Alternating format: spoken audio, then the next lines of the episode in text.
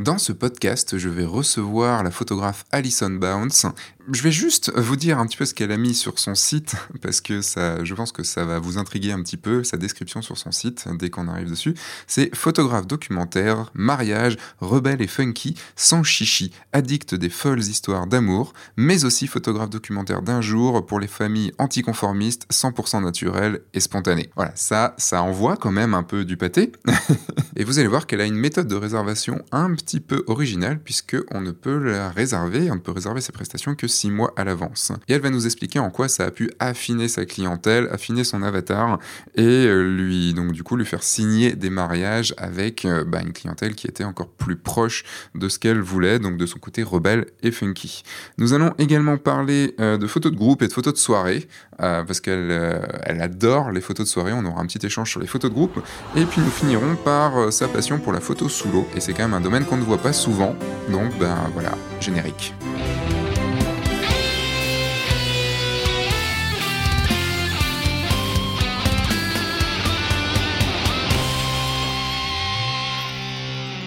Bonjour, je suis Sébastien Roignan et vous êtes bien sur le guide du photographe de mariage, le podcast qui va vous donner les clés pour prendre votre indépendance et vivre de votre passion la photo et plus particulièrement la photo de mariage. Vous commencez à connaître, à savoir comment ça se passe un petit peu au début. Euh, n'hésitez pas à laisser une évaluation, que ce soit sur iTunes ou sur votre lecteur de podcast, avec un petit commentaire. Vous êtes déjà ultra nombreux et ça permet de faire remonter le podcast à fond et donc de faire exploser les audiences. Et pour ça, je vous en remercie merci et pour tous vos mots gentils également. Avant le générique, j'ai fait l'intro, donc vous savez déjà un tout petit peu qui est Alison Bounce, mais on va encore faire mieux puisqu'on va pouvoir discuter pendant une heure et quart avec elle et en apprendre pas mal. Alors juste une petite chose avant de lui laisser la parole, on va partir pour cet enregistrement euh, quasiment de l'autre côté du monde, on sera en Nouvelle-Calédonie, en Polynésie française, et déjà on a dû se caler un moment euh, avec le décalage horaire qui a été assez compliqué, et surtout l'enregistrement s'est fait dans un lieu un petit peu public, donc je suis d'avance désolé, le son n'est pas mauvais du tout, mais il y a un peu de bruit de fond mais vous inquiétez pas, c'est totalement compréhensible. Mais je voulais juste vous prévenir un petit peu avant. Donc moi, ce que j'avais envie de commencer, à, discuter avec toi, c'était ton approche, puisque euh, je vois que sur ton site euh, et sur tous les endroits où tu communiques, euh, tu, te, qualifies de non d'anticonformiste, de, de, de, fun, de, de, de, je sais pas quoi dire d'autre, d'atypique. quelle est ta vision de, de ce côté-là? Enfin, qu'est-ce comment ça, enfin pourquoi et euh, de quoi ça vient et qu'est-ce que tu, enfin qu'est-ce que tu en tires? Alors la vérité c'est que en fait je déteste le mariage et que je ne crois absolument pas au mariage. voilà pourquoi j'ai une vision un peu différente des choses. D'accord. Ce que j'aime pendant ces journées mariage en fait c'est qu'elles sont totalement imprévisibles euh, et, du coup, euh, quelque part, elles deviennent fun, puisque ce que je cherche à photographier, moi, c'est tout ce qui ne fait pas mariage. C'est ça qui m'amuse, en fait. C'est pour ça que je, je, parle de photographie. Donc tu ne photographies pas les alliances ou les trucs comme ça Je vais les photographier, mais pas comme, comme tout le monde l'attend, en fait. Si tu veux, elles vont, les images vont être contextualisées, ou alors euh, je vais prendre des scènes qui sont créées elles-mêmes. Je ne vais pas créer une scène pour photographier les alliances en particulier. Pour moi, ça, j'en vois pas l'intérêt. Je cherche vraiment l'authenticité hmm. de la journée, du moment, et surtout que ça colle à mes mariés, que ça leur correspond en fonction de leur personnalité. Aujourd'hui, j'ai des mariés qui sont euh, dans cet état d'esprit, un peu euh, euh, on se marie comme on s'aime. Et c'est pas parce qu'on se marie qu'on doit changer en fait notre comportement. Donc en fait, s'ils sont passages dans la vie de tous les jours, ils vont pas l'être le jour de leur mm. mariage et même ils vont même accentuer ce point-là la plupart du temps en se disant ok c'est notre grand jour et aujourd'hui il faut qu'on se lâche et qu'on y a la fond. Et donc j'ai vraiment bâti toute ma communication là-dessus parce que je suis moi-même comme ça dans la vie de tous les jours et finalement, je photographie ce à quoi je suis le plus sensible. Donc c'est plutôt chouette, quelque part. Mais tu arrives à te. Enfin, si tu es un peu comme ça dans la vie de tous les jours, tu arrives à te. Hum, comment dire À te. Euh, à prendre des rendez-vous pour des mariages un an à l'avance, euh, enfin à te caler dans un, dans un planning et tout, parce que j'ai l'impression que tu, tu, vis un petit peu plus au jour le jour, ou je me trompe peut-être? Non, c'est exactement ça. Effectivement, mon planning euh, s'ouvre. Alors, pour être tout à fait transparente, il y a trois ans, je bouquais encore jusqu'à un an et demi avant mes saisons de mariage parce que ça me rassurait, question euh, ben, business quelque part, parce que c'est aussi une entreprise. Euh, j'avais besoin euh, d'avoir mon planning prévu sur un an et demi, ça me rassurait au niveau ben, du chiffre d'affaires et de, ce que je pouvais réaliser. Aujourd'hui, depuis trois ans, maintenant, je boucle mes mariages, mes saisons six mois avant, pas plus. Pourquoi? Parce que je pense que euh, dans une vie, pas mal de choses peuvent changer et c'est aussi du vécu. Ça m'est déjà arrivé plusieurs fois d'avoir des mariés qui euh, avaient euh, réservé une date un an et demi avant le, grand jour et qui se sont séparés ou qui ont finalement changé d'avis ou qui avaient envie d'autre chose, voilà, tout simplement de changer de projet. Et, ça, c'est aussi un petit peu embêtant. Et puis moi, maintenant, j'aime pas, pas vraiment savoir ce que je vais faire dans un an, un an et demi. J'aime bien avoir la surprise des choses.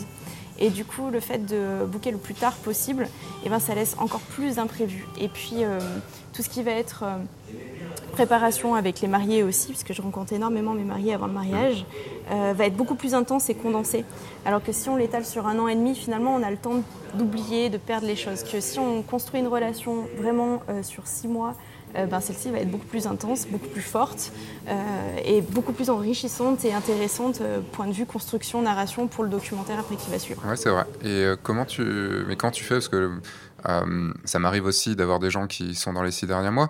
Par là, j'ai un rendez-vous dans deux semaines pour un mariage dans un mois et demi. Mais Enfin, comment tu fais si quelqu'un te contacte un an, un an et demi à l'avance, tu lui dis rappelle-moi dans, dans, un an? Exactement. en fait, euh, donc je reçois énormément de demandes. Là, actuellement, euh, c'est le cas. si, j'avais voulu, ma saison la 2020 euh, aurait été bookée déjà depuis juillet. Mm. Mais je dis à tous les mariés en fait de me recontacter plus tard. ça m'empêche pas de les renseigner, de leur donner une idée de l'approche, éventuellement de la prestation. Euh, voilà, de, comment je fonctionne tout simplement. Mais dans tous les cas, je leur dis que l'agenda est ouvert six mois seulement avant la date de leur mariage. Donc de me hmm. recontacter plus tard. Ce qui permet aussi quelque part d'épurer déjà un petit peu les demandes et d'aller hmm. directement vers ma cible. Voilà, donc je garde que ceux qui me veulent vraiment. Ça leur fait pas peur? Enfin, tu t'arrives à garder comme un bon pourcentage des gens qui te, qui te contactent, qui te recontactent? Mes saisons sont pleines chaque année, donc oui, ça me va bien. pleine comment C'est quoi une saison pleine pour toi? Alors j'ai eu fait entre 30 et 35 mariages. Euh, là, depuis l'année passée, j'ai vraiment volonté de diminuer mmh. euh, pour un choix personnel, pour avoir plus de temps pour faire autre chose. Euh, cette année, je devais me limiter à 15. Je suis quand même montée à 21. Mmh. Voilà, j'aimerais vraiment pour 2020 me cantonner à 15. Ça serait génial. 15, c'est déjà énorme. Oui, parce que de toute façon, pour l'instant, tu n'as aucun, aucun mariage de signé pour 2020, vu que, ou alors pour début 2020 alors j'en ai pour avril qui sont en euh, pré-signature. J'ai euh, en tout là aujourd'hui 12 dates qui sont pré-signées, c'est-à-dire où les gens, enfin mes mariés m'ont dit ok c'est bon pour l'année prochaine, euh, voilà, mais on vous recontacte en fait pour signer les documents officiels et payer la compte ben, 6 mois avant le mariage. Mais voilà, mes dates sont déjà bien engagées quoi. D'accord, donc tu pré, enfin il y a quand même une pré-réservation avant, mais qui ne t'empêche pas de dire non, bah, en fait cette année je vais pas faire de mariage par exemple. Absolument. Je sais déjà à peu près euh, combien je vais en avoir et euh, ça me permet de jauger en fait, mais sans vraiment m'engager. Parce que hmm.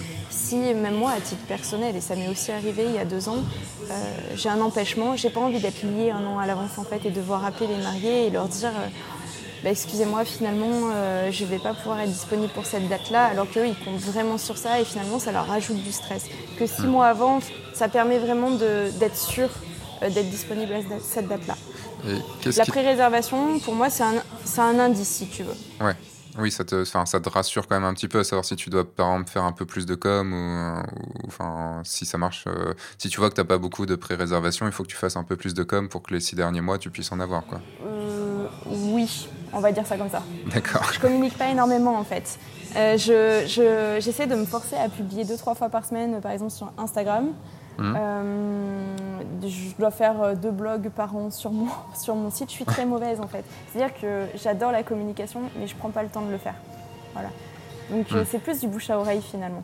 D'accord, donc c'est que, des, c'est que des mariés qui sont des invités d'autres mariages où tu as été? Ou des amis d'amis? Exactement, des personnes que je rencontre en voyage, voilà, des connexions en fait, tout simplement. D'accord. Ah oui, des gens que tu peux rencontrer. Tu, tu fais des mariages que, que en France ou un peu partout dans le monde? Via tes voyages Non, j'en fais beaucoup à l'étranger aussi. Ok, je vais revenir sur le côté où tu as, as, dit, euh, ça m'intéresse, le, euh, ce côté où tu as dit euh, je, ne, je ne suis réservable que six mois à l'avance. Est-ce que tu as eu peur au début ou c'est ou, en fait ça a été une décision que tu as dû prendre comme ça et que enfin que tu as voulu prendre comme ça et en final bah, c'était ça passe ou ça casse? Alors c'est une grosse prise de risque. parce que euh, au début, quand euh, j'ai eu les demandes et que j'ai demandé à ce qu'on me recontacte six mois seulement avant la date du mariage, bah, je dois le dire, hein, j'étais tremblante, j'avais peur que personne ne me recontacte puisqu'on est quand même mm. assez nombreux sur le marché. Et puis je me suis dit, certains mariés sont tellement angoissés et anxieux pour, pour, leur mariage, ils ont besoin que ça soit fait à l'avance comme ça, après ils sont tranquilles, que ben, si ça se trouve, ils allaient trouver quelqu'un d'autre et et puis me recontacter. Mm. Or, ce qui s'est passé, c'est que, comme je te l'ai dit tout à l'heure, ça a filtré. Donc finalement, ceux qui voulaient vraiment travailler avec moi, qui voulaient vraiment m'engager, sont revenus et même souvent même avant les six mois pour être sûr d'être les premiers à me dire ok on veut la date et c'est bon. C'est pour ça que du coup je les renseigne quand même à l'avance. Euh, il y a cette histoire, c'est pas une pré-réservation officielle en fait, mais quand ils me disent ok bah nous c'est bon, de toute façon c'est sûr on veut travailler avec vous, mais six mois avant on vous, on vous dit top, c'est pour être sûr d'avoir la date si tu veux. Hmm. Mais tu n'as pas fait de rendez-vous avec eux, t'as pas, de, t'as pas de, enfin, ils disent, ils te disent oui sur la base de ce que du peu d'échanges qu'il y a eu et de, et de ce qu'ils ont vu sur ton site. T'as pas fait un rendez-vous de vente ou, enfin, pour expliquer ta vision et tout ça? Non, non. Les vrais rendez-vous euh, débutent euh, du moment que le contrat est signé. Hmm. Donc ouais, donc c'est là, tu es sûr. Ce qui est génial, c'est que tu es sûr et certain, et certaine que c'est un, enfin que c'est des gens qui ont envie de, qui ont vraiment envie de bosser avec toi et donc euh, avec qui le mariage sera vraiment vraiment cool quoi. Tout à fait. C'est comme ça que, que ma cible est sélectionnée, entre guillemets, c'est de la sélection naturelle. C'est beaucoup de gens au début, beaucoup de photographes au début veulent signer avec tout le monde, veulent, euh, enfin, se disent non, mais il faut que je ramène le maximum de clients et surtout, je ne dois pas dire non parce que euh, parce que j'ai peur quoi enfin j'ai peur que de pas euh, pas remplir ma saison comme tu disais au début et, et là je prône tout le temps le fait de non, il faut savoir dire non et il faut bah, sélectionner évidemment les, clients avec qui on travaille et toi, là, tu as, fait vraiment quelque chose de encore plus drastique, puisque tu leur dis, OK, tu me contactes, mais au final, non, c'est tu reviens plus tard. Euh, tu l'as fait, tu disais que tu l'as fait il y a trois ans, mais tu l'as fait au bout de combien de temps? Parce que tu as commencé la photo de mariage quand? J'ai commencé mes premiers mariages en 2011. Mais je vis pleinement de la photographie seulement depuis 2014. C'est-à-dire que jusqu'alors, euh, la photo, c'était euh, ma seconde activité, c'était un job étudiant. Euh, voilà. Donc j'ai quand même, j'avais quand même trois saisons de mariage avant de me lancer à full photographeur. Et du coup, 2014-2016, je bookais un an et demi à l'avance. Et c'est à partir de 2017, pour la saison 2017, que j'ai demandé à ce qu'on me recontacte six mois avant. D'accord. Et ça a été ça a été vraiment une. Enfin, je reviens là-dessus, mais ça a été une prise de conscience euh, du jour au lendemain, ça, ça, ou ça a été un cheminement que tu avais en tête déjà depuis, euh, depuis un an ou deux ans? Alors, le parcours, il est un peu euh, particulier parce qu'en fait, j'ai. Pendant longtemps, en fait, si tu veux, je, venais sur les mariages et effectivement, je, prenais en photo des choses complètement décalées qui n'avaient rien à voir avec le mariage. Hmm. Et hum, pendant, pendant longtemps, je n'avais pas conscience en fait de pourquoi je faisais ça. Et j'ai fait un workshop qui, euh, je peux le citer d'ailleurs, c'est le workshop des oui, euh, je, suis partie le, je suis partie le faire au Kenya, donc j'ai rencontré Lani et Erika euh, lors des Mystic Seminars à Portland en 2015, si je ne me trompe pas. Et vraiment, j'ai découvert leur approche, mais surtout qui ils étaient. Vraiment, j'ai adoré leur personnalité. Et j'ai pris conscience que ben moi, je faisais partie de ces personnes-là qui n'étaient pas hyper excitées, emballées par, par la journée de mariage, mais qui adoraient la vie voilà, qui voyaient la vie comme une fête en fait et qui vivaient pleinement euh, le moment, pleinement, euh, pleinement les choses. Et je me suis dit, bah mince en fait, c'est vrai que ce que j'aime photographier en mariage, c'est ce que, c'est tout ce qui n'est pas traditionnel. Pourquoi je me priverais de faire ça en fait? Si je veux vraiment vivre de, la, enfin, de ce métier-là et, et m'éclater tous les jours sans me lasser en fait de la photographie, et en l'occurrence dans le mariage, puisque c'est, là où pour moi il se passe plein de choses, c'est un vrai terrain de jeu et eh bien en fait, il ne faut pas que je renie ça, il faut que j'y aille complètement à 100%. Et ce workshop m'a fait prendre conscience de ça et m'a permis d'affirmer ce choix-là. Si bien que quand j'ai fini le workshop, j'ai refait mes plaquettes. Alors par contre, dans mes plaquettes, quand je renseigne, effectivement, il y a toute l'approche en expliquant tout mon cheminement, qui je suis, pourquoi je fais ça. Et, voilà, je suis, vraiment très transparente avec, euh, avec mes prospects et mes clients. Et du coup, euh, c'est pour ça que j'ai décidé en fait de, ben, de faire une réservation six mois avant. Comme ça, je suis certaine que les mariés qui me choisissent, les couples qui me choisissent sont dans la même approche et sont OK avec ça. Ils savent que je ne suis pas conventionnelle et que euh, bah, ils n'auront peut-être pas les photos qu'ils attendent en fait, tout simplement. Ok. Je sais pas si ça donne du sens pour toi. Si si, ça donne ça donne complètement du sens. Ça, ça va totalement, enfin, dans le dans le côté euh, devenir euh, devenir quelqu'un de d'être, enfin je vais pas dire quelqu'un d'atypique, mais pas dans le sens. Euh, affirmer son style. Voilà, affirmer son style. Atypique dans le sens pas être comme tout le monde et comme tous les, euh, les clones de photographes de mariage qu'on peut voir, euh, qu'on peut voir un peu partout. il faut savoir sortir. Pour sortir du lot, en fait, il faut être soi-même, tout simplement, et l'affirmer. Exactement. C'est, tu vois, le workshop que j'ai fait, c'est un, enfin pour moi, c'est la formation de ma vie, vraiment. Je mm. J'ai pas appris de la technique ou quoi que ce soit avec eux, ça je m'en fous complet parce que la technique, de toute façon, elle s'acquiert euh, par d'autres moyens. Mm. Mais je suis allée vivre le workshop de Lani et Erika simplement pour partager une philosophie et prendre conscience des choses en fait. Et finalement, j'ai appris qui j'étais, ce que je voulais faire. En gros, je me suis définie, je l'ai accepté et surtout, maintenant, je me suis affirmée. Et je suis là aujourd'hui, je pense, dans, dans le chemin de l'affirmation. Et pour rien au monde, je reviendrai en arrière parce que vraiment, je m'éclate de plus en plus dans ce que je fais. Et euh, je vais pas dire que j'aime les mariages, mais en tout cas, euh, je me régale à les faire, quoi. Vraiment, à ma façon en tout cas. C'est assez génial d'entendre ça parce que c'est euh, des, grosses interrogations que j'entends un peu partout euh, ce côté euh, se conformer ou pas être dans la norme ou pas. Et, si tu écoutes le, podcast sur les, modes en, photo de mariage tu verras que c'est on parle un petit peu de ça puisque moi c'est quelque chose dans le monde de la photo de mariage qui me c'est aussi pour ça que j'ai que je suis pas trop dans, dans le monde des photographes de mariage parce que j'ai l'impression que c'est du copier-coller beaucoup qu'il y a beaucoup de copier-coller, qu'il y a beaucoup de non-affirmation de soi. Euh, et, je trouve ça difficile à vivre, en fait. je comprends tout à fait. Euh, comment ça se répercute sur ton, sur ton travail le, jour J ou enfin, pendant, ton, pendant ton shooting, ce, côté-là, ce côté affirmation de toi et, euh, euh, comment, tu, déjà, comment tu es toi lors d'un mariage? C'est quoi ton attitude pendant, pendant une journée de mariage? Donc déjà, comme je t'ai dit, je rencontre énormément de fois mes mariés avant d'arriver au mariage. Donc je les connais. Vraiment, on a fait connaissance, il y a une relation qui est solide, qui est créée. Je n'arrive pas sur un mariage les connaître. Tu les as vus combien de fois, combien de temps Tu as fait quoi avec eux? Au minimum quatre fois en rendez-vous physique. Minimum. D'accord. Et après, euh, quelques appels téléphoniques, beaucoup d'échanges de mails, des Skype, euh, s'il y a besoin. En général, ils sont vraiment aussi demandeurs et, euh, et c'est ce que j'aime. Voilà, c'est qu'ils me donnent beaucoup d'eux, mais moi aussi je leur donne de moi. Donc, tu vois, par exemple, c'est tout bête, mais je les ai sur Facebook, ils me suivent sur les réseaux sociaux, aussi bien pro que perso. Il y a vraiment un échange qui est euh, je dirais pas euh, journalier, mais peut-être hebdomadaire une fois, une fois par semaine. Et euh, du coup, ça permet vraiment de construire quelque chose. Donc, hmm. quand j'arrive le jour du mariage, ben, finalement, je suis juste moi. J'ai pas, j'ai pas à me poser la question est-ce que je suis assez pro?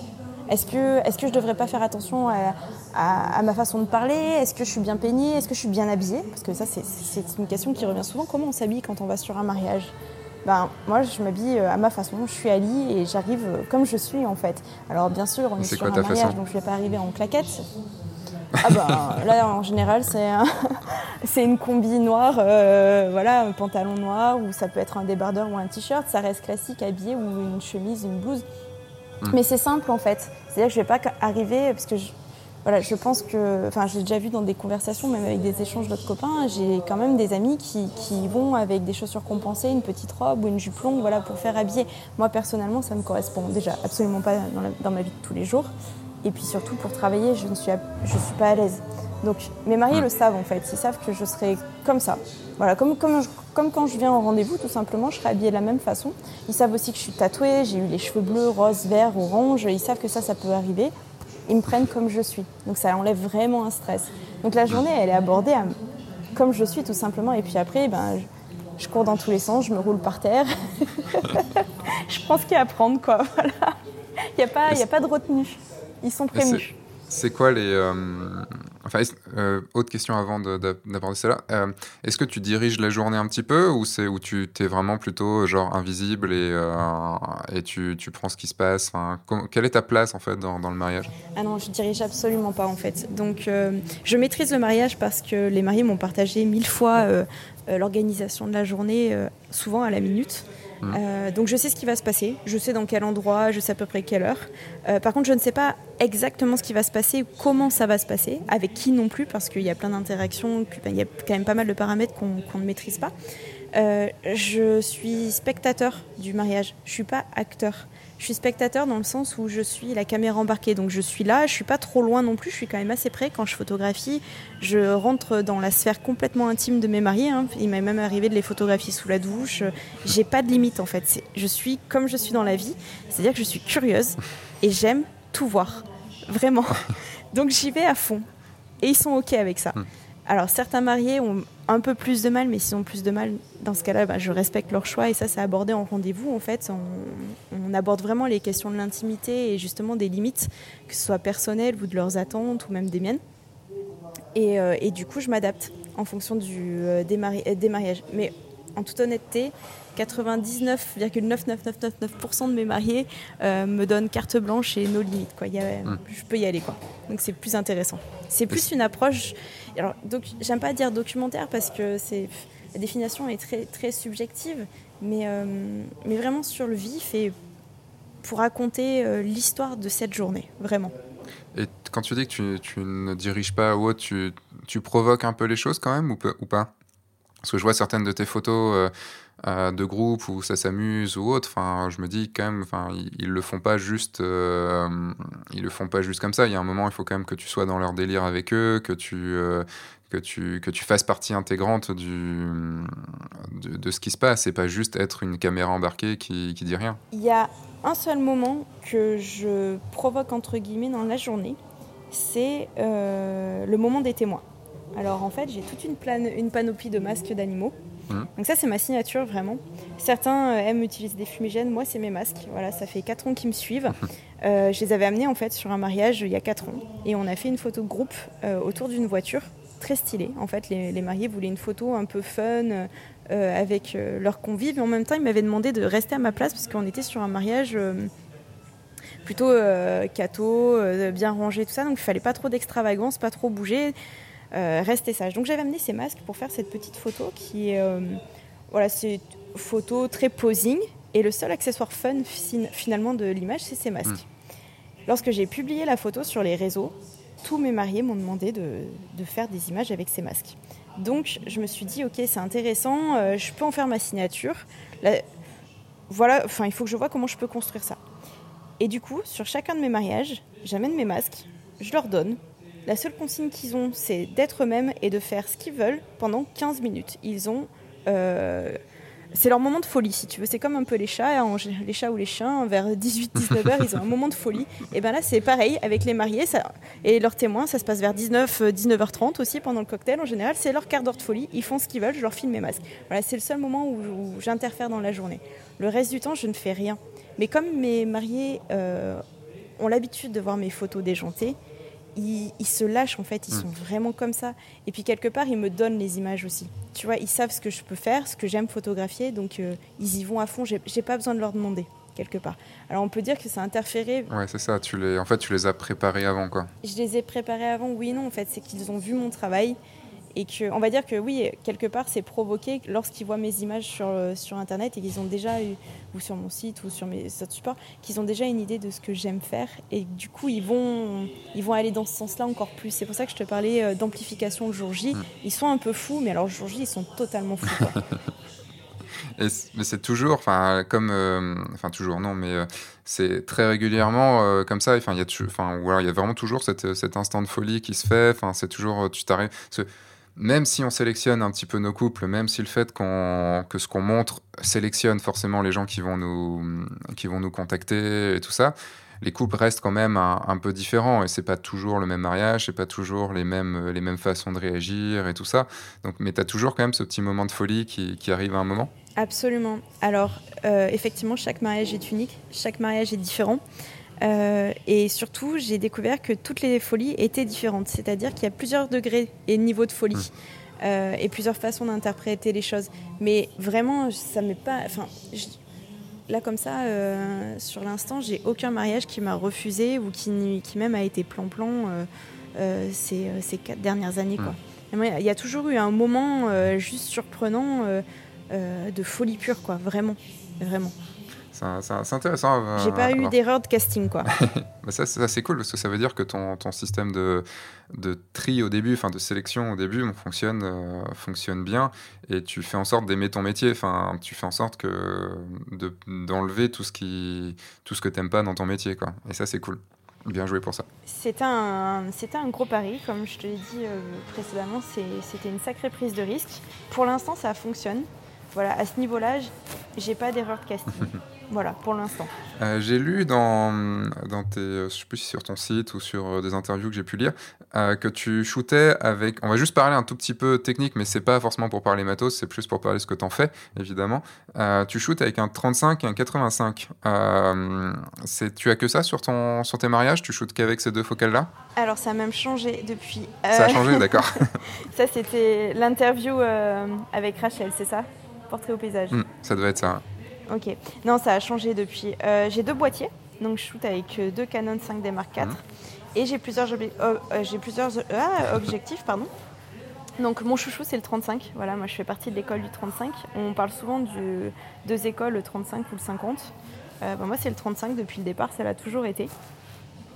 Aujourd'hui, si je devais changer mon 35, je prendrais un 24 mm parce que j'ai aussi un 17-40 et souvent je shoot entre 20, 24, 28. Donc j'aime beaucoup le grand angle et surtout en, mariage, j'adore, euh, j'adore mettre plein d'informations, créer des calques dans mes images, voilà, essayer de complexifier euh, les prises de vue et vraiment mettre plein de scènes de vie dans, dans une seule image, j'adore ça. Et puis après, j'ai, un, j'ai remplacé mon 85 par le 135 qui me sert beaucoup pour mes photos de groupe. Donc je suis très loin. J'ai une approche, enfin, j'ai une vision personnelle très particulière aussi des, des, photos de groupe et pas, pas pour ce qu'on peut penser au départ, c'est pas parce que ça m'embête, c'est parce que j'aime bien les faire différentes aussi et, et, pas forcément être près, proche des gens à ce moment-là. Question d'énergie, j'aime bien être loin. Euh, et, du coup, ça me sert aussi euh, pour la séance couple éventuellement. Parfois, j'aime bien faire quelques portraits un peu plus loin. Donc voilà, le 135 à ce moment-là. Et quand tu dis photos de groupe, c'est des photos de groupe euh, plus posées ou des photos de groupe fun, comme tu, comme tu disais tout à l'heure avec les masques? Les photos de famille. D'accord. on a eu souvent le. Enfin, c'est encore récurrent, je le vois souvent sur les groupes Facebook, les photos de famille, ça embête pas mal de photographes. c'est vrai qu'il il y, a quelques, il y a eu un moment où moi aussi j'avais plus envie de les faire, ça ça m'embêtait, c'était pas intéressant et finalement euh, j'ai pris conscience que ces photos-là elles sont indispensables et, et, puis quelque part elles font partie de notre culture. Voilà, le, mariage ça reste une culture aussi quelque part. Et donc euh, elles sont importantes ces photos, elles sont importantes parce que c'est les photos qui sont accrochées, qui sont montrées, partagées aux grands-parents, aux parents. Alors j'en fais pas masse, mais euh, j'en fais quelques-unes. Je limite mes mariés à 8 photos de groupe. Voilà, je pense mmh. qu'avec 8 photos de groupe, on peut faire le tour de tous les invités du mariage, vraiment.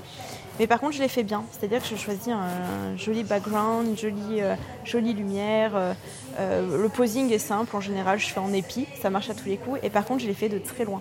Je les fais de loin au 135, comme ça, bah, j'ai un beau bokeh derrière. Et surtout, personne ne se met devant moi.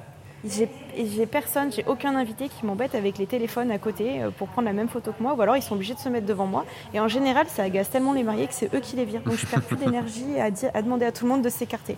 Donc voilà, donc j'ai trouvé cette solution. Là, ça fait trois ans aussi que, que j'applique ça et je trouve que ça marche plutôt pas mal. Et t'as pas trop de mal parce que le 135, enfin déjà moi je l'ai fait au 50 et, euh, euh, déjà je dois être un, peu loin, donc déjà faut, faut déjà les diriger et tout ça. Mais au 135, faut être, enfin faut être quand même beaucoup plus loin si tu veux les avoir euh, en pied. Donc, euh, ah oui, je suis facile à 20 mètres. Je suis facile à 20 mètres 2. Mmh.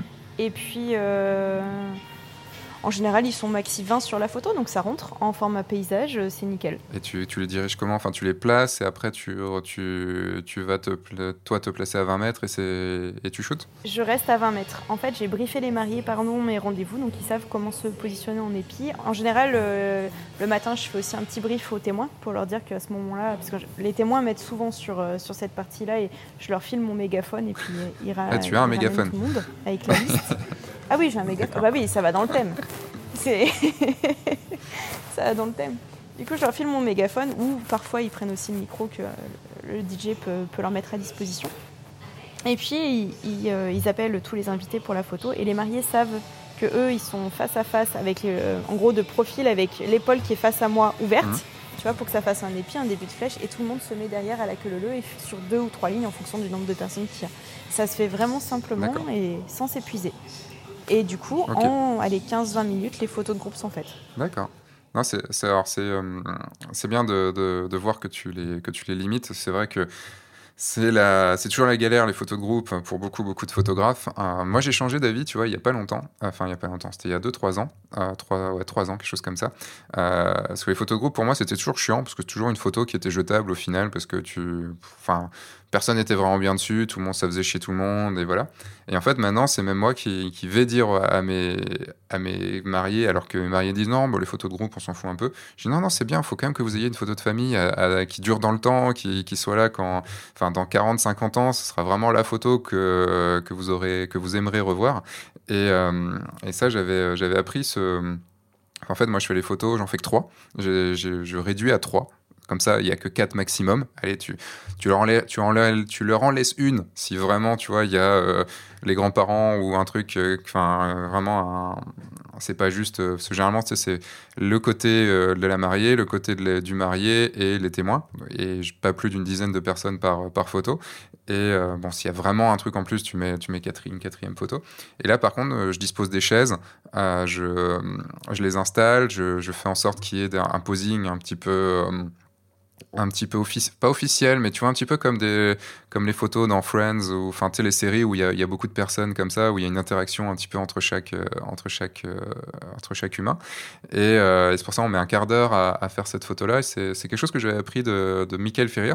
Et, et, quand, on a, et quand j'ai expérimenté ça, je me suis dit, putain, mais merde, je me fais plus chier à faire les photos de groupe, c'est cool, c'est un moment de famille, c'est un moment chouette où les gens sont contents, et pas juste, tiens, on les met en randonnion et ça fait une photo qui, de toute façon, bah, ça nous intéresse tellement pas cette photo que de toute façon on va la bâcler et que, que voilà. Alors que pour la photo de famille, on sait qu'elle va durer longtemps et donc on va y aussi importer de l'énergie parce que sinon on n'a pas notre euh, comment dire notre euh, si on, ne, si on ne sait pas pourquoi on fait cette photo-là, si on si on se dit pas que cette photo-là a de l'intérêt, on va forcément nous moins mettre d'énergie et donc euh, et donc, euh, ça va être encore plus compliqué pour les mariés de passer ce moment-là, puisqu'ils verront qu'il n'y a pas d'énergie mise. Je ne sais pas si je me fais bien comprendre. J'ai l'impression de partir dans des explications un peu difficiles.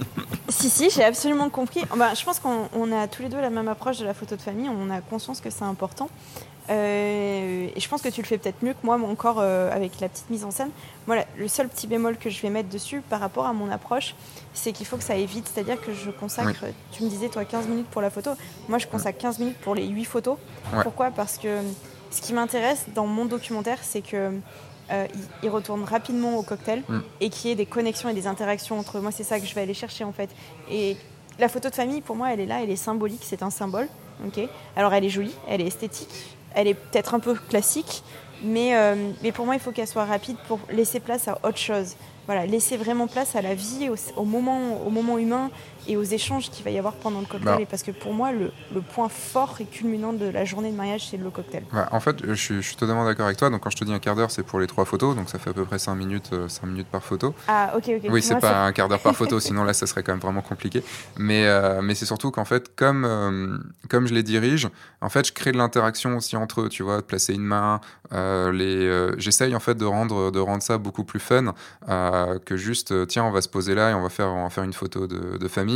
Non, après, c'est de la gestion, c'est euh, euh, garder si on attend quelqu'un ou si quelqu'un a du mal à se placer ou si moi-même, j'arrive pas à trouver le truc qui passe entre toutes les personnes, c'est de trouver le, le, la petite répartie, le petit truc qui permet, qui permettent qu'ils vivent toujours cet instant et pas que ce soit un instant perdu euh, dans, dans, le mariage. C'est vrai que avant, c'était ça. Quand t'as, enfin, des fois, euh, moi, je me suis retrouvé, et je l'entends encore régulièrement, faire 30, 40, 50 photos de groupe. Et t'es là, tu fais non, mais ça va être un moment perdu dans votre mariage, ça va vraiment servir à rien. Ouais, mais on le veut et les gens le veulent. Ouais, mais vous allez voir, vous allez vous faire chier. Ouais, mais c'est pas grave, on le veut. Et tu sais que c'est un moment perdu. Et là, c'est triste parce qu'ils ont limite que deux heures de cocktail et ils ont déjà une demi-heure, trois quarts d'heure, une heure de perdu. Je me suis retrouvé une fois à faire une heure de, de photos de groupe.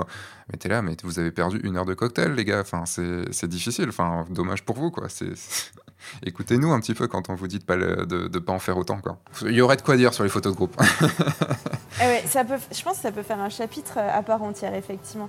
Ah, c'est dommage parce que je, je, pense que les mariés, sur le coup, ne se rendent pas compte en fait que ils peuvent perdre beaucoup de temps à trop en vouloir, effectivement. Tu, Du coup, après, ils profitent pas assez de leur journée. tes mariés, ils, ils arrivent en ayant envie d'avoir des photos de groupe ou c'est euh, ou t'es déjà dans une catégorie de gens qui, qui s'en foutent un petit peu? Ils s'en foutent royal. Clairement, euh, allez, on va dire que euh, un mariage sur cinq veut veut 3-4 photos de groupe, mais rapides. si tu veux. Le reste du temps, ils s'en foutent royal. Mm.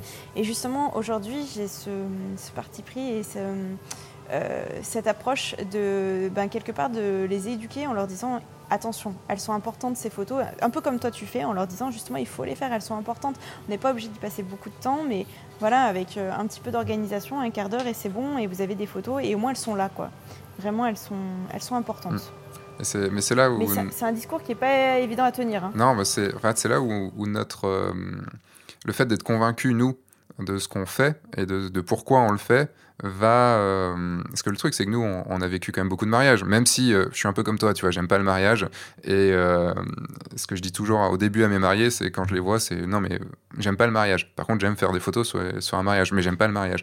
Et, et c'est marrant parce que c'est toujours quelque chose qui fait rire alors que vu d'un point de vue enfin d'un point de vue extérieur on pourrait dire bah tu sais c'est comme euh, quelqu'un t'amènerait ta voiture euh, chez euh, au garagiste chez le garagiste et, et au final le garagiste est ouais pff, fait chier quoi. Enfin encore une voiture à, à réparer tu ouais enfin du coup je vais peut-être pas te la laisser parce que je suis pas sûr que tu vas faire bien ton taf quoi.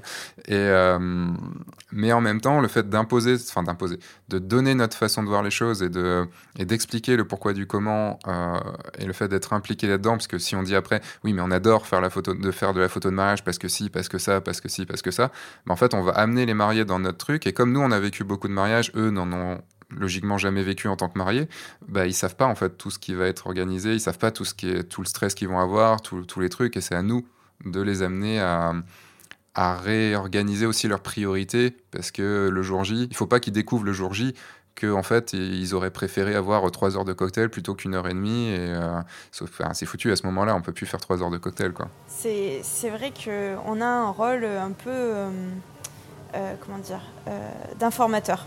On les informe, on leur partage nos expériences. Donc du coup, ils peuvent prendre ce recul-là, c'est vrai. Après, euh, j'ai déjà entendu certains euh, copains photographes euh, qui, qui me disaient, ouais, mais moi, des fois, j'ai l'impression d'être wedding planner, de devoir les coacher et tout de A à Z. Moi, personnellement, c'est quelque chose que j'évite de faire. Je l'ai eu fait au début parce que j'avais pas ce recul-là. Mais j'évite de le faire, encore une fois, dans, dans la démarche de pas trop interférer non plus et de laisser prendre leurs décisions. Je leur partage mes expériences en leur disant, bah voilà, moi sur un mariage par exemple, j'ai passé trois quarts d'heure à faire des photos de groupe et après il, y avait, il restait seulement au moins enfin, 25 minutes de cocktail.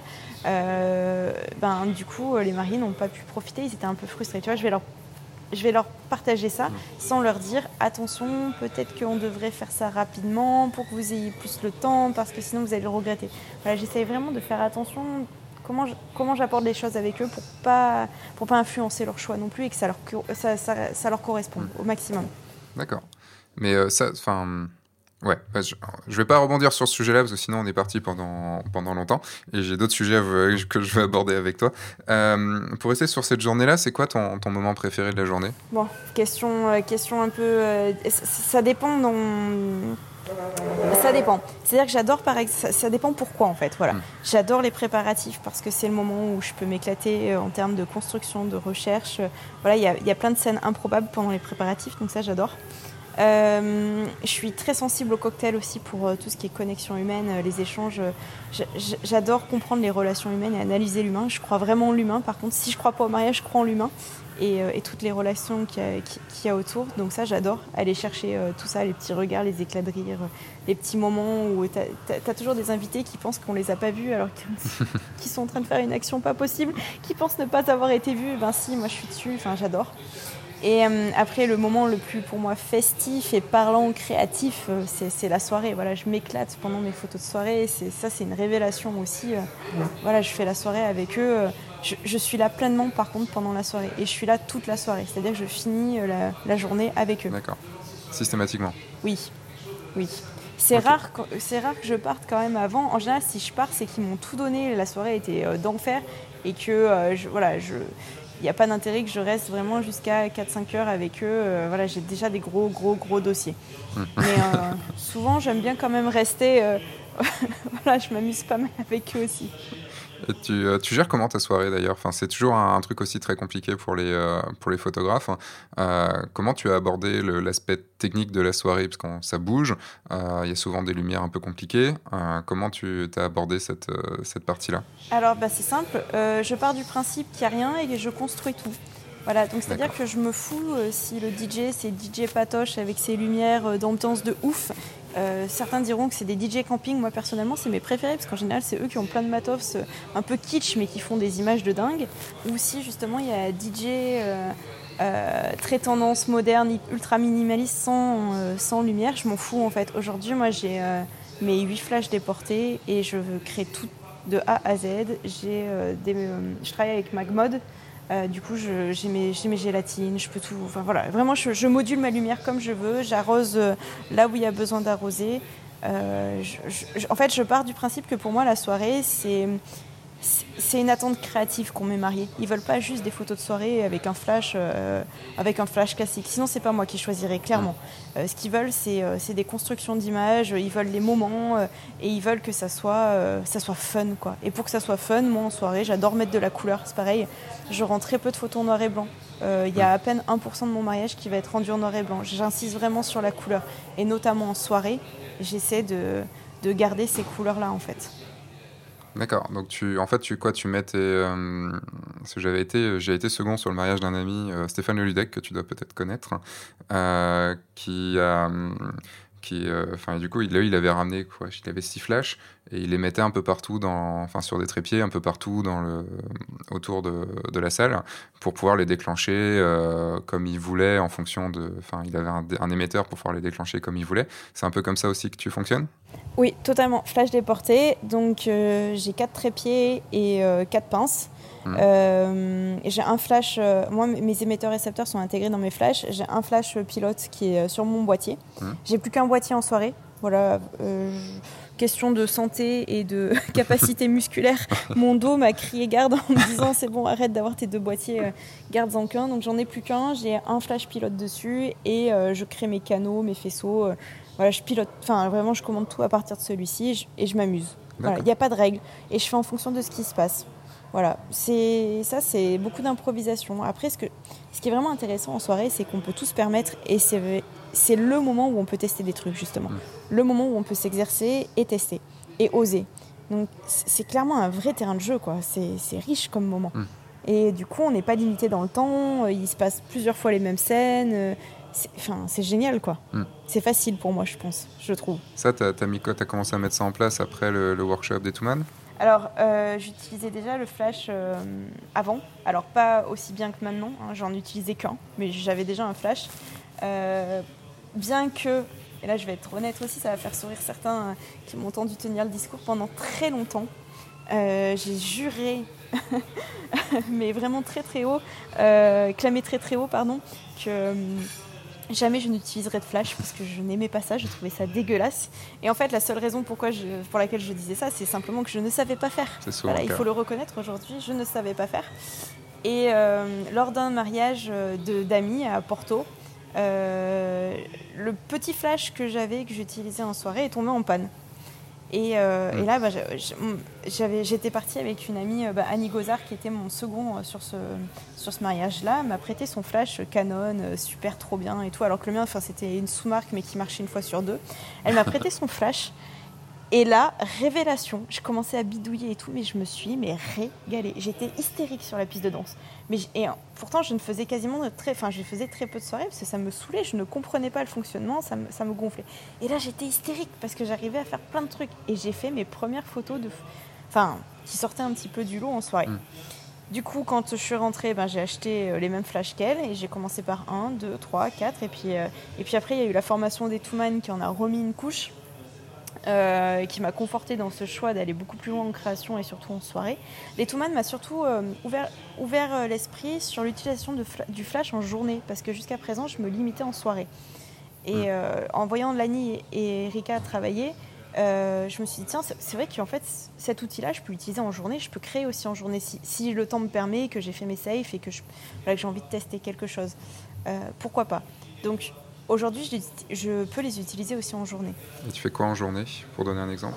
Alors, euh, ben, ça peut, euh, pendant la préparation, euh, une photo classique, c'est mettre un flash en backlight avec le spray de la like, Mmh. tout simplement, pour faire ressortir tout, voilà, tous, les, tous- tous les sprays de like.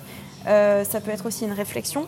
Si euh, par exemple tu as une grande baie vitrée, que tu à l'extérieur, que tu as le soleil qui tape, tu as, une réflexion, la réflexion du paysage à l'intérieur, la mariée est en train de se faire coiffer, euh, maquiller, elle est dans le noir, tu mets un coup de flash et puis du coup tu as la réflexion sur la vitre de l'extérieur, plus la mariée qui est en lumière euh, à l'intérieur. Je trouve ça hyper, hyper chouette comme rendu. Euh, après, voilà, ça prend un peu de temps, faire les setups, faut, faut être prêt, faut, voilà, faut se bouger un peu les fesses. Ça prend pas tant de temps que ça, ça peut prendre 5 minutes, mais faut maîtriser en fait. Donc Mm. du coup, faut y penser aussi, parce que souvent on est pris dans l'action, on, on voit pas les choses de suite ou on pense pas de suite à l'outil. Euh, voilà, ça, c'est un peu moins confortable qu'en soirée où là tu as vraiment 4-5 heures euh, que pour toi, ou, si tu n'y arrives pas du premier coup, c'est pas grave, tu peux recommencer quoi. T'as mis, euh, t'as mis longtemps à, à intégrer tout ça et que ça se passe, euh, enfin, y avoir le résultat que tu, tu voulais? T'as eu beaucoup d'essais? Eh ben, je continue encore à apprendre. Donc, Oui. euh, je pense qu'on n'arrive jamais au résultat que, que l'on veut. Euh, je pense que oui, je maîtrise la lumière aujourd'hui, je maîtrise mes flashs, il n'y a aucun souci. Après, on est, enfin, je fais partie des personnes qui sont jamais satisfaites, donc euh, il y a encore des choses que j'aimerais faire. Euh, Quand je regarde mes images sur le coup, oui, elles me plaisent, c'est- cool, mais finalement, après, je vois tous les défauts, je me dis, tiens, j'aurais pu faire comme ci, comme ça. Donc c'est difficile de dire que je, je suis arrivée, à, je suis parvenue à, à faire ce que je voulais. Voilà. Il y a aussi une grosse part de chance, il faut dire ce qui est. Euh, quand, euh, quand on positionne ces, euh, ces lampes, eh ben, on anticipe en fait quelque chose, mais parfois ça n'arrive pas ou ça n'arrive pas comme on Mm. veut. Donc euh, il y a quand même pas mal de déchets aussi. Oui, puis il, Voilà, suffit de, il reconnaître. suffit de mettre. euh, moi, je, je fonctionne avec deux euh, sur, le, sur les, les soirées. Et j'en ai un généralement sur mon boîtier ou que je tiens la main à côté, et un que je mets en contre ou, ou autre part en, en fonction de, de comment je veux le gérer. Et, euh, et des fois, tu es là, tu fais putain, merde, il y a un bon moment, enfin, tu as, chopé le bon moment à la photo, mais juste, il y a quelqu'un qui a levé le bras. Et donc, ça laisse voir le- la lumière du flash derrière, et ça bouffe une grosse partie de la photo. Et tu fais putain, pourquoi tu t'es pas décalé un- juste un tout petit peu? Pourquoi tu as levé le bras à ce moment-là quoi? Mais ça fait partie du jeu Oui, en fait. Il faut le voir vraiment comme un jeu. euh, euh, voilà, avoir une chance ou pas, parce que voilà, il y a quand même une part de chance. Et je trouve ça fun en fait. Faut, faut pas être triste. C'est que bah, c'est pas cette photo-là qu'il fallait avoir Mm. Et que il y en aura d'autres. Voilà. Je pars toujours du principe aussi que dans un mariage. euh, tout est scie. C'est-à-dire qu'il y a des moments où on est super content, a d'autres où on se sent au fond du gouffre parce qu'on a l'impression de faire de la merde. Et, euh, et c'est comme ça toute la journée. Et euh, ce qui est chouette, vraiment, c'est juste d'accepter que parfois on peut se sentir pas bien et que même parfois on peut chier le mariage et qu'on peut être mauvais. Parce qu'au moment où on est au plus bas, on peut plus être. Enfin, ça peut pas être pire en Ouais. fait. Donc on va, on va forcément remonter. Et c'est ce que j'aime en fait, parce que c'est au moment où on va chercher à remonter que là on a le coup de boost et qu'on va être vraiment meilleur. Même meilleur que quand on est euh, déjà au top. Donc j'adore ces moments-là finalement. Donc louper une photo, c'est pas grave. Tu dois sortir complètement crevé d'un mariage. Ah oui, moi le lendemain, je marche comme une mémé de 90 ans. hein. Je- J'ai plus d'énergie, je donne tout. Euh, et tu, tu restes en moyenne combien de temps sur un mariage? Parce que si tu commences à. Enfin, t'es. Juste, euh, question très rapide. euh, c'est, on va dire, tu, tu fais quoi? Tu fais un midi, midi 4 heures généralement? Ou tu es là toute la journée plutôt de, de 10 heures à, à 4 heures? Enfin, comment, C'est quoi généralement ton, ta prestation? Non, la plupart de mes mariages commencent. euh, en général, les cérémonies sont tardives. Mhm. Donc, euh, on va dire entre 15 et 16 heures. Donc, les préparatifs commencent à midi, 1 heure de l'après-midi.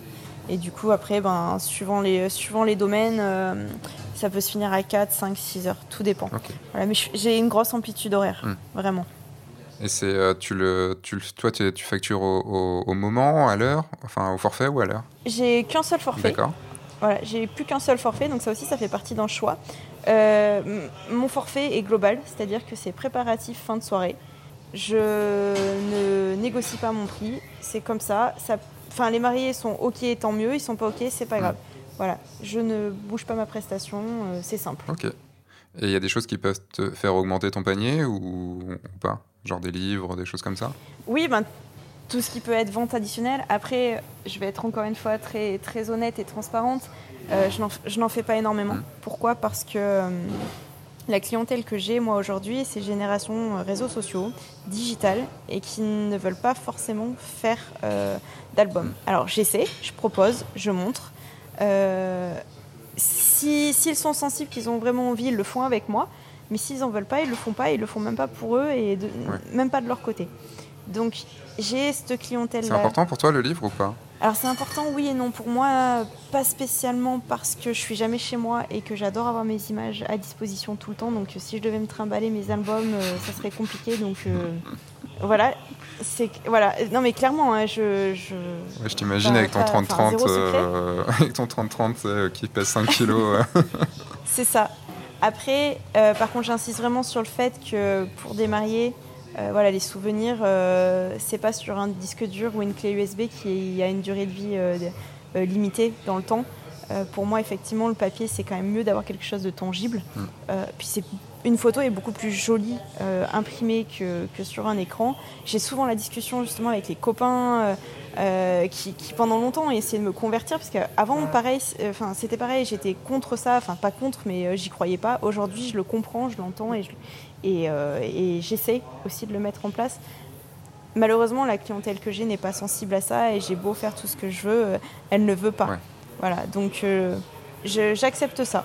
Voilà, je, je, comprends en fait, je, je respecte. en fait, moi, c'est un truc, euh, avant, je bon, je fais pas trop de vente additionnelle non plus, mais c'est plus dans le côté, euh, j'ai pas envie de m'embêter dans les techniques de vente additionnelle euh, après le mariage. Je suis, déjà, je suis déjà assez cher comme ça le jour J, euh, j'ai pas envie de m'embêter après. Et le truc, c'est que j'ai vu avant, c'était avant 2012, je vendais pas beaucoup de livres. Et et en fait, à partir de 2012-2013, j'ai commencé à intégrer obligatoirement un livre dans ma prestation. Et euh, pourquoi? Parce que euh, dans ma façon de vendre mes photos et dans ma façon de vendre ma prestation, c'est que je dis que je shoote pour le livre. C'est-à-dire que comme moi, je pense avoir une approche plus cinématographique, euh, l'idée, c'est que je raconte une histoire. Et que je vais raconter l'histoire non pas image par image dans les photos qu'ils vont voir, parce que en fait, avoir, c'était, je reviens toujours à lui parce que c'était un, c'était Joe Bussink qui, qui, disait que le, si je dis pas de bêtises, que quand il avait, enfin, il trouvait qu'il donnait une mauvaise expérience à ses, à ses clients de voir les photos une par une. Parce qu'en fait, au niveau émotionnel, tu, euh, si tu as une photo qui te plaît moins, tu vas, tu vois, ton émotion va descendre assez vite. Euh, alors que si c'est un, un, film, par exemple, quand tu regardes un film au cinéma, c'est pas parce qu'il y a un plan qui est un peu en dessous que euh, ton émotion, elle va descendre d'un coup. Tu vois, elle va, elle va être plutôt être normalement dans un film, elle va être exponentielle, elle va être tranquille au début pour après monter, monter, monter, monter, monter jusqu'au jusqu'au climax du film. Et, et l'idée, en fait, pour moi, dans le livre, c'est ça. C'est qu'il n'y ait pas de, montagne russe émotionnelle, qui est quelque chose de, de travaillé pour avoir une histoire qui te prenne du début à la fin et sur lequel tu n'as plus envie de t'arrêter. Et pas qui est, tiens, il y a une photo qui est en dessous techniquement, ou en dessous, euh, tiens, bah oh merde, c'est un portrait de quelqu'un que j'aime pas trop dans le mariage, il s'est invité comme ça, bah, tout de suite, ça va sortir en fait la personne de son expérience. Et, euh, et, depuis ça, en fait, euh, depuis que je suis, convaincu à mort que le livre est très important, ben en fait, euh, c'est vraiment un argument de vente de, fou. Et, j'ai essayé à un moment, pour des gens qui avaient peut-être un peu moins de budget, de vendre ma prestation sans le livre. Et, et, au final, à chaque fois, ça, il revenait sur le budget normal parce que non, non, bah, tel que tu l'as vendu, tel que tu nous as montré tes trucs et tout, s'il n'y a pas le livre, c'est pas normal. Et, pour nous, le livre va être important aussi si on te prend toi. D'accord. Je pense que c'est comme les photos de, famille en fait, c'est quelque chose. Si c'est important pour nous, si on sait le pourquoi du comment, si on sait le pourquoi on fait ça, eh ben on va, on va plus facilement le vendre et attirer aussi les clients qui, qui sont plus, euh, plus là-dessus quoi. C'est pour ça que je te demandais si c'était important pour toi le livre ou pas. Ah oui, non, mais je comprends. J'ai eu la discussion justement il n'y a pas longtemps avec euh, euh, Yann, Yann, et Catherine Fauché. Mmh. Je ne sais pas si tu connais Studio Fauché. Justement, on parlait de ça et Yann me disait, mais en fait, moi par exemple, mon album de mariage, il est à disposition en fait. Et, et c'est ça en fait, c'est d'y croire pour pouvoir arriver à vendre, à vendre le produit. Mais moi, ma clientèle, enfin, je pense que vraiment ma clientèle, c'est l'effet miroir. Elle est comme moi. Et donc, elle n'est pas là-dedans. Et pour, enfin, pour elle, c'est pas plus important que ça. Et elle préfère avoir à disposition une galerie en ligne pour pouvoir partager avec euh, tous leurs proches, euh, télécharger euh, les photos seulement qui les intéressent, pouvoir les regarder quand ils veulent et les partager sur, tous les, sur les réseaux sociaux. Mm. Quoi. Voilà, c'est une, une génération qui est digitale. C'est vrai. Est-ce qu'on passerait, euh, parce que ça fait quasiment, ça fait 53 minutes quand même qu'on enregistre, euh, ce qui s'est passé vite. Euh, est-ce qu'on passerait à ton autre activité, en photo, qui est le l'underwater? Parce que quand même, tu, tu t'en fais, t'en fais quand même pas mal. Est-ce que tu peux expliquer un petit peu le, concept Underwater veut dire sous l'eau, donc je pense que tu vas aller sous l'eau pour nous expliquer ça. Eh bien oui, j'ai commencé en 2014 en fait. Je, pendant, enfin, lors de l'un de mes voyages, en fait, j'ai eu une petite révélation. Je me suis dit tiens, ce serait sympa de faire des photos sous l'eau. concrètement, en fait, c'est un peu ça. quand je suis rentrée en France, j'ai acheté mon premier caisson étanche. Mmh. Voilà, pendant un an, je me suis exercée, j'ai testé des choses. Parce que quand j'ai voulu me lancer, eh ben, il n'y avait personne qui faisait de la photographie sociale euh, sous l'eau mm. en France. Euh, il y avait seulement deux, trois personnes euh, à l'international, dont Elena Callis et Harry Fight en Belgique. Et en France, il n'y avait vraiment personne. Donc du coup, difficile de se former, de trouver des infos. voilà, donc j'ai testé pendant un an des choses. Et puis, je me suis dit, tiens, ce serait peut-être sympa de montrer une photo sur les réseaux, voir ce que les gens en pensent. Est-ce que ça peut plaire? Est-ce que ça fascine? Enfin, moi, j'étais complètement prise dedans, quoi. Ça me ouais, ça me, ça me fascinait. Je me suis dit, est-ce que, est-ce que, est que d'autres personnes peuvent être aussi touchées que moi euh, par, par, ce, par ce type d'image? Et puis j'ai publié ça sur, euh, sur Facebook. Et là, euh, incroyable quoi. De suite, on m'a demandé combien ça coûtait, comment je faisais, est-ce que j'allais le développer, voilà. Du coup, j'ai, lancé une offre sur le marché. j'ai lancé, lancé une session photo aquatique pour les femmes enceintes. Mmh parce que jusqu'à présent, je faisais euh, un peu du lifestyle, maternité, euh, euh, nouveau-né, famille. Et puis ça aussi, ça, je commençais à me lasser, en fait, si tu veux. Donc j'avais envie de, l'enlever et de ne faire plus que du mariage. Et finalement, je me suis dit, ben, tiens, si en fait, je le remplaçais par exemple par le même type de photo, mais sous l'eau. Et, c'est comme ça que j'ai lancé la première offre maternité. Et, et ben c'est parti assez rapidement puisque du coup ça fait trois ans maintenant que que, j'en fais régulièrement et ça représente 50% de mon activité. Ah oui, quand même. Donc c'est que t'en fais, euh, mais tu le, tu le gères comment? Parce que euh, l'hiver, euh, il fait froid, donc tu, tu gères aussi les photos l'hiver, parce que sinon tu fais l'été, les mariages et les, les photos sous l'eau. Tu as, des piscines en, intérieur et tout pour pouvoir le faire? Les deux activités se font toute l'année. L'activité aquatique, c'est piscine et milieu naturel. Mhm. Donc ce qui veut dire que l'été, ça peut être en piscine non chauffée.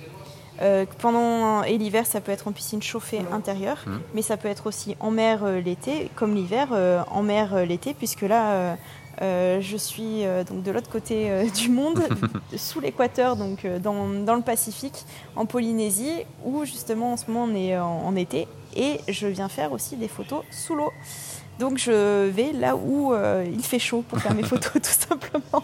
Et du coup les gens t'ont suivi là-bas ou c'est une clientèle de, là-bas? Oui, euh, c'est euh, en gros je suis venue pour former des hmm. photographes à l'aquatique et au mariage et je communique toujours sur ma venue au travers de mes réseaux sociaux en fait sur mes voyages et du coup ben la communauté fait que c'est partagé et, du coup que d'autres personnes me, trouvent et me contactent pour me réserver des, des prises de vue. Ok.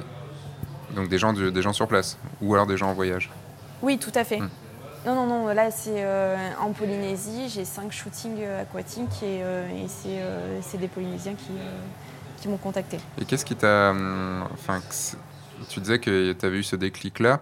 moi, j'ai lu que c'était que tu avais vu quelqu'un sur la, fin, dans l'eau avec une maman avec son bébé et que et qui t'avait que ça t'avait donné l'envie de, de, faire les photos, de faire des photos sous l'eau. Mais qu'est-ce qui te, c'est quoi ton, enfin, c'est quoi le truc pour toi d'être sous l'eau? Enfin, ça, ça, apporte quoi? C'est qu'est-ce que euh, qu'est-ce que ça touche chez toi? Alors, euh, il faut savoir que pendant très longtemps, j'ai eu peur de l'eau. j'ai appris, enfin, je savais nager la brasse, on va dire, enfin une brasse à ma façon. Et j'ai vraiment appris à nager en fait quand j'étais en STAPS. en gros, on avait eu un cours qui, qui s'appelait optimisation de la performance, où en fait on devait apprendre euh, une discipline que l'on ne maîtrisait pas du tout. Donc on était de niveau débutant et en six mois, sur le temps d'un semestre, on devait arriver au niveau intermédiaire, voire expert. Et un de mes professeurs donc, savait que je préparais mes concours pour rentrer, euh, enfin pour être pompier pro.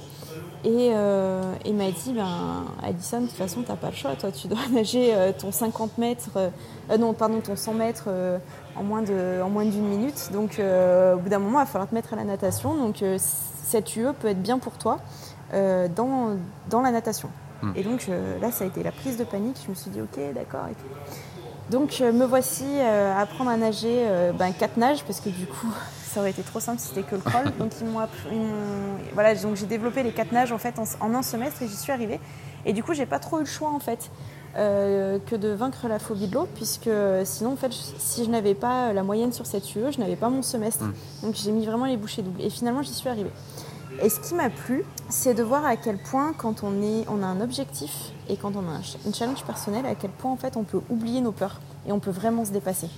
Euh, du coup, quand euh, j'ai vu cette maman la baigner son, enfant euh, sous l'eau, je me suis dit que ça pouvait être sympa en fait de faire vivre l'expérience à d'autres personnes. Et j'ai pensé à ma meilleure amie qui a toujours eu peur de l'eau aussi. Et enceinte, c'est quand même pas mal de se dire, même si on a peur de l'eau, ben, je vais repousser mes limites, je vais tenter autre chose, je vais vivre une expérience. Mmh. Du coup, la séance photo, c'est juste la cerise sur le gâteau en fait. moi, j'amène mes clientes à vivre quelque chose à vivre une aventure. Je les guide, je, les aide parce que ben, beaucoup euh, ne sont pas à l'aise dans l'eau. Ça aussi, c'était un pari, c'était d'essayer de photographier tout le monde dans l'eau, tout en sécurité. Il y a un gros cadre de sécurité qui est mis en place et, euh, de les emmener à ça. Et en fait, une fois qu'elles sortent du bassin, elles sont trop contentes parce qu'elles ont vécu l'expérience.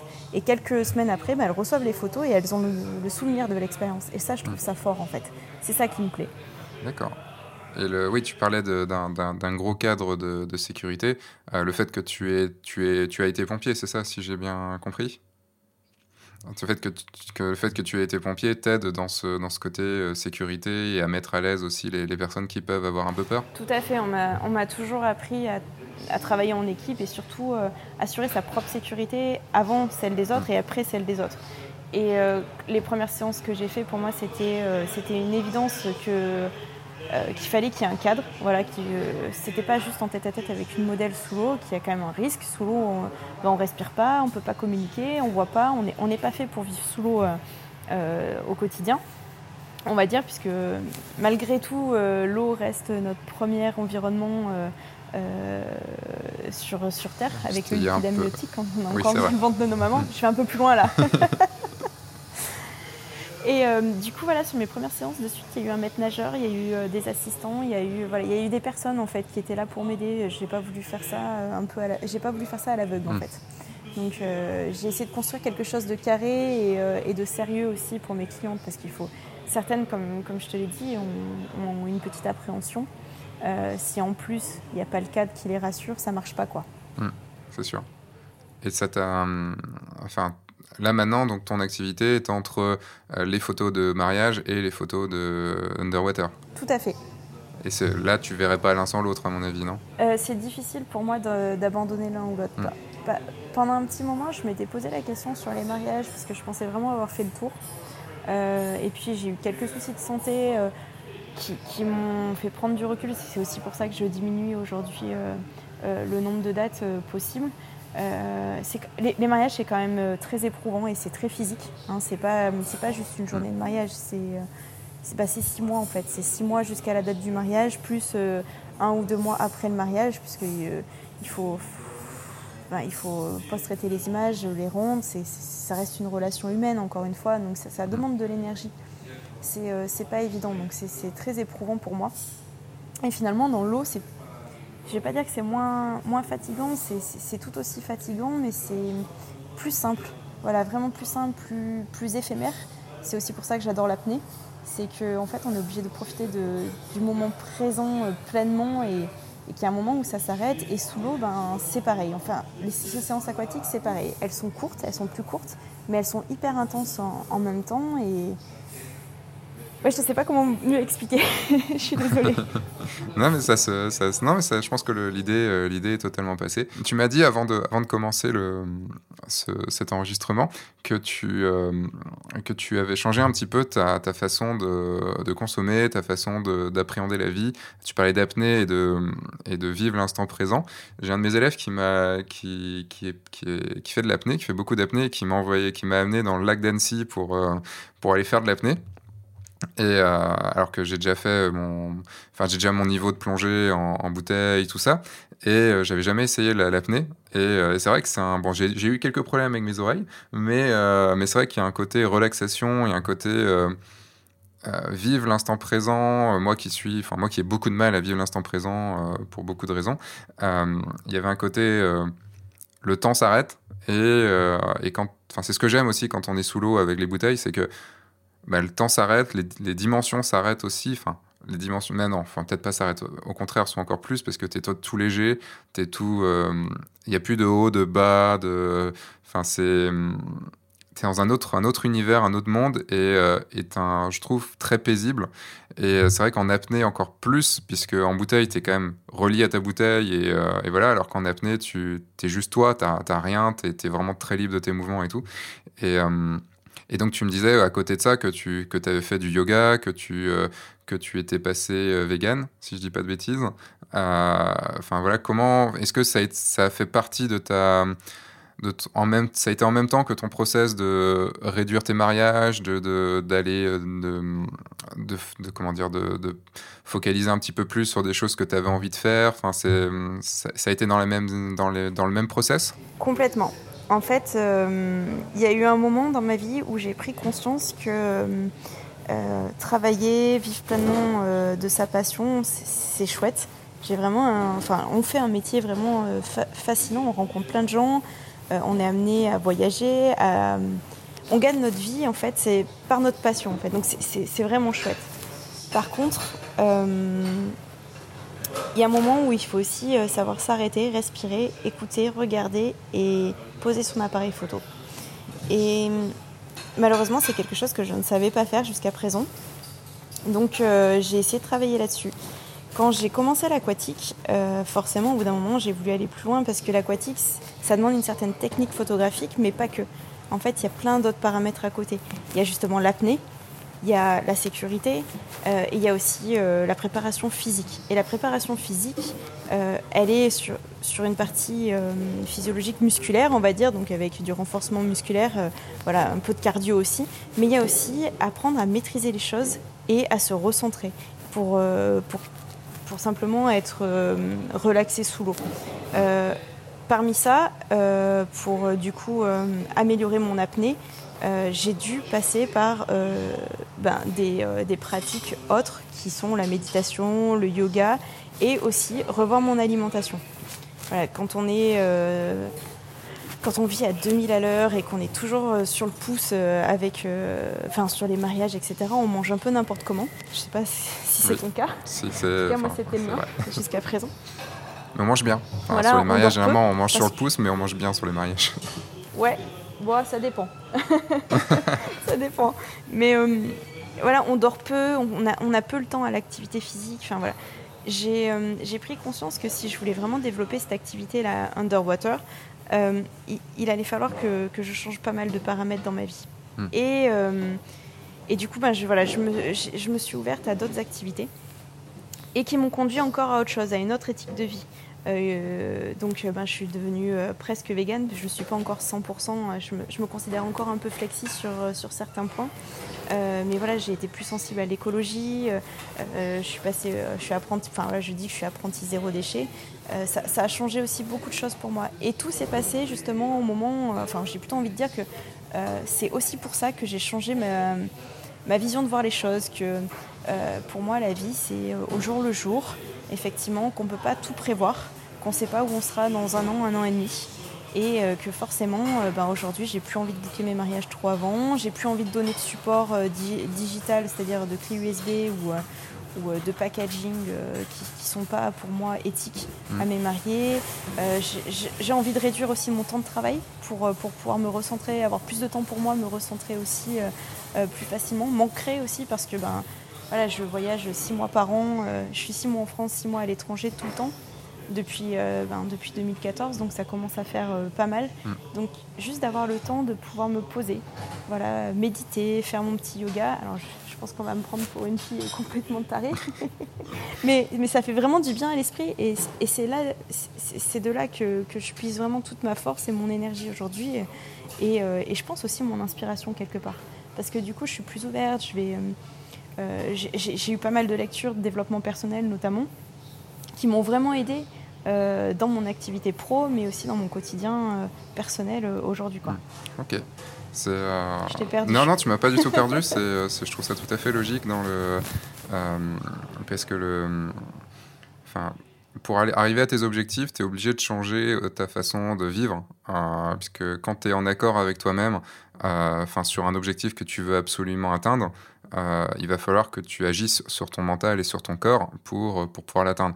Euh, pour un truc plus basique, euh, plus facile à comprendre, c'est si tu veux par exemple monter l'Everest, hein, bah, il va falloir que tu te mettes dans, des, dans une condition physique qui va te permettre de le faire. Donc tu vas t'entraîner, tu vas également te enfin te préparer psychologiquement à plein de choses, à affronter des choses très dures et tout ça.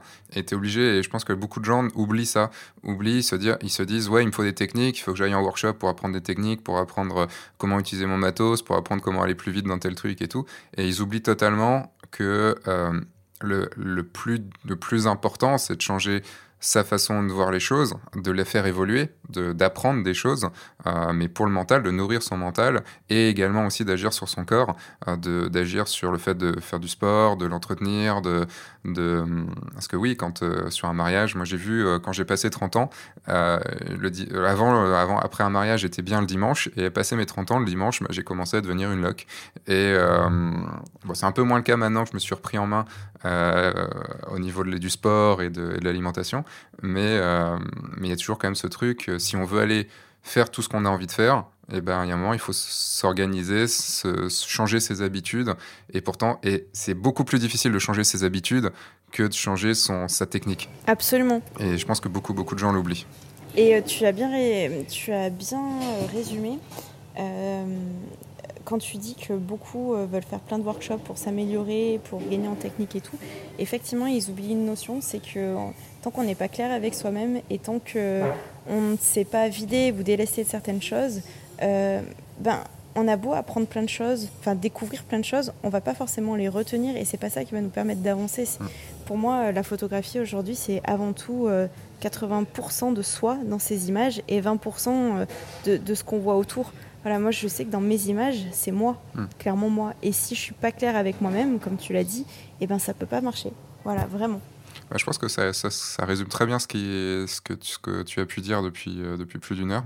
Euh, et c'est aussi pour ça, tu vois, les, dans ces, dans ces podcasts-là, moi, j'ai pas envie de, de se dire, ah tiens, quel boîtier tu as ou autre. Enfin, c'est, euh, ça m'intéresse pas vraiment. C'est plus ce qui, ce qui est je trouve le plus intéressant, c'est savoir ce que tu as dans la tête et, euh, le pourquoi tu fais les choses. Parce que de ça, euh, ben, tu vois, dans tout ce que tu as dit, moi, il y a des choses, je me dis, ouais, non, ça, ça me fait réfléchir à me dire, ok, ça, non, c'est pas du tout pour moi et je suis content de faire de la façon dont, je fais. Et, euh, et d'autres choses, tu fais, ah, je pourrais peut-être prendre deux, trois trucs pour l'intégrer à ma, vision et l'intégrer parce que c'est des choses qui, qui font tilt chez moi et donc qui me disent, ok, tiens, il y a peut-être un truc qui est en rapport. Euh, si ça m'a touché, c'est qu'il y a un truc qui est en rapport avec moi et que j'ai peut-être pas encore euh, compris ou intégré ou, tout ça. Et mm, on avance beaucoup plus je trouve comme ça, et c'est aussi l'avantage d'un podcast, c'est qu'on a le temps d'en discuter plutôt que d'une interview de 10 minutes. Tu vois, entre 10 minutes et une heure et quart, on a quand même le temps de discuter de beaucoup plus de choses. Tout à fait. On est plus sur un partage. C'est ça partage philosophie de vie finalement, partage de personnalité plutôt que de technique finalement qui est mm. moins intéressant. Comme je te disais, la technique de toute façon on peut toujours la trouver euh, sur d'autres supports que, euh, que ce que fait vraiment la personne, de comprendre pourquoi elle le fait. Voilà, je pense que c'est quand même plus puissant, plus intéressant. Tout à fait. Tu disais que tu, euh, enfin, tu disais, tu, tu l'as dit, mais je l'ai lu aussi. Tu, donc tu donnes des workshops. Hein. tu fais des workshops surtout underwater, mais tu fais des workshops mariage aussi, c'est ça? Alors oui, en fait, euh, j'ai commencé l'aventure formation l'année passée pour l'aquatique, mhm. pour qui est une activité plus récente que le mariage. et là, je viens de donner mon premier workshop mariage donc à Nouméa.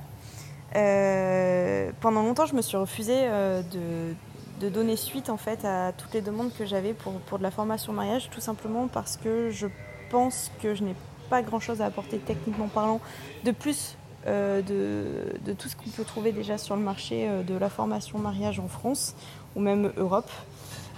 pourquoi j'ai accepté de le faire à Nouméa? Parce qu'à Nouméa, personne n'est jamais venu. Voilà, il faut savoir que ici, euh, ils se forment entre eux, c'est-à-dire qu'il n'y a jamais personne qui est venu partager avec eux euh, leur façon de faire.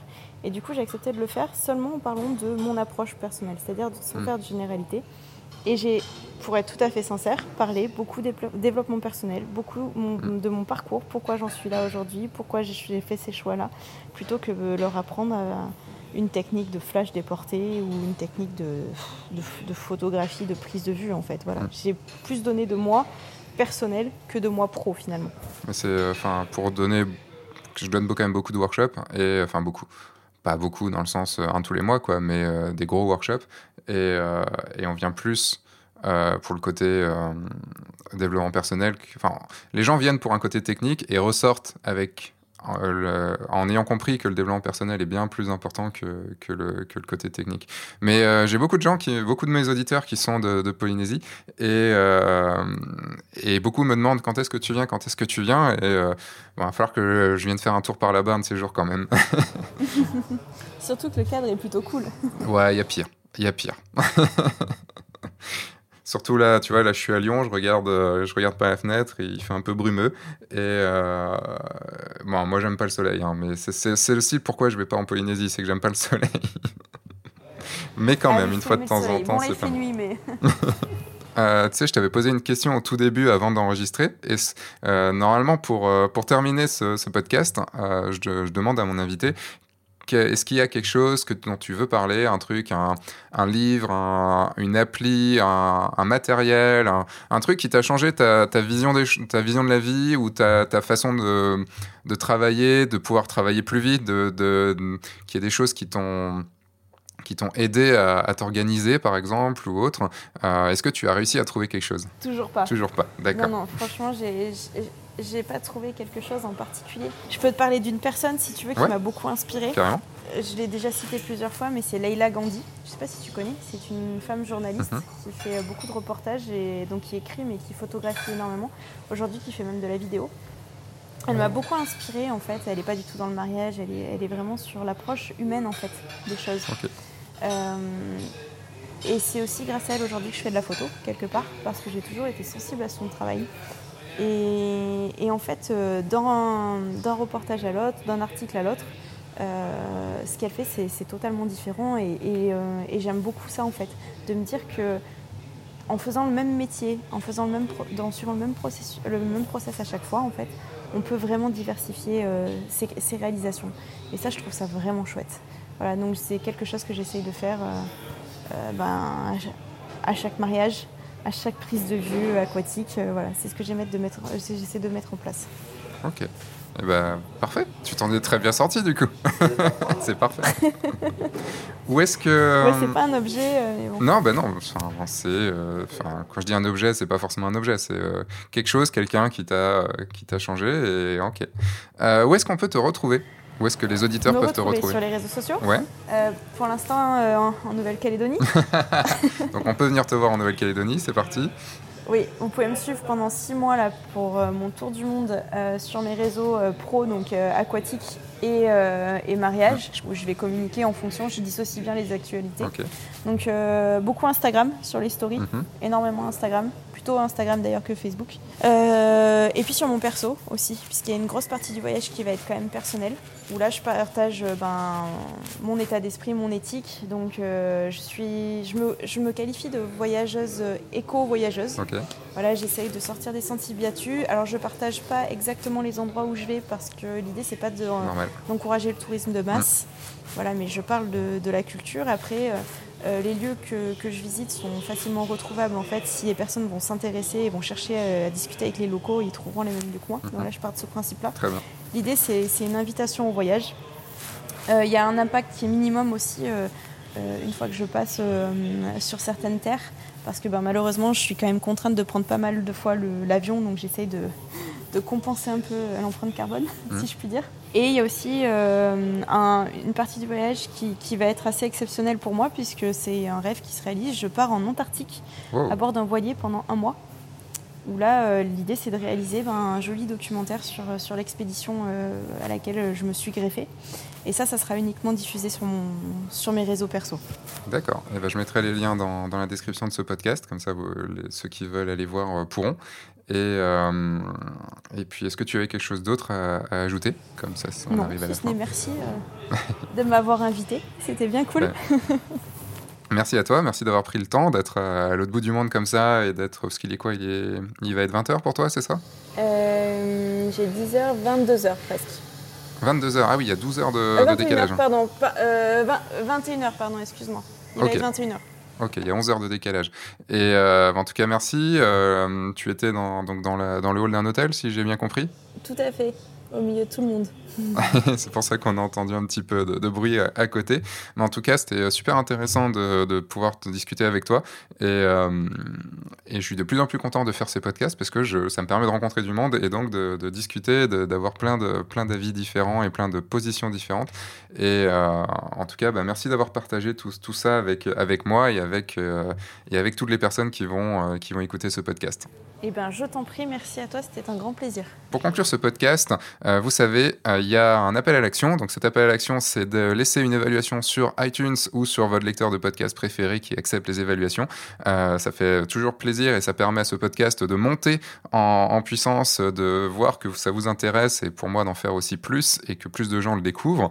Et également, vous pouvez faire un, il y a un autre appel à l'action, c'est d'aller rejoindre la communauté Oui, je le veux. Vous avez un lien directement dans la description. Cette communauté euh, va vous permettre d'avoir un endroit dans lequel vous retrouverez tous les podcasts, toutes les vidéos, des lives aussi exclusifs à la communauté, des lives dans lesquels je répondrai à toutes vos questions et de faire partie d'une communauté de gens qui ont envie de réussir dans la photo de mariage.